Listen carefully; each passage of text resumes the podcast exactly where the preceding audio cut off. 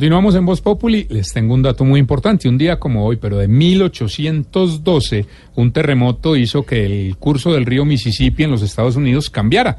Precisamente para hablarnos de esto tenemos una experta, la doctora Cabal, que nos quiere hablar sobre ese acontecimiento. Doctora, buenas noches.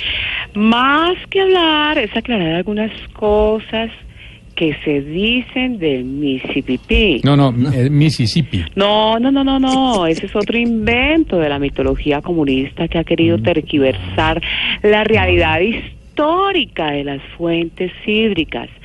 Se llamaba el Mississippi, sino que al cambiar el curso por el terremoto también le cambió el nombre y quedó Mississippi. Ah. ¿sí?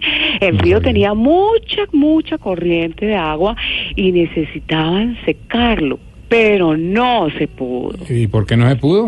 Porque EPM no quiso hacer No. No. Este río empieza en Minnesota y termina en dos condados, Luis y Ana. Qué pena, es pegado, es Lu- Luisiana. No, no, no, no, no, era pegado, pero después del terremoto se despegó. Ay, ¿sabe qué? Estuvo bien vago. Bueno, doctora, usted siempre nos regaña a nosotros.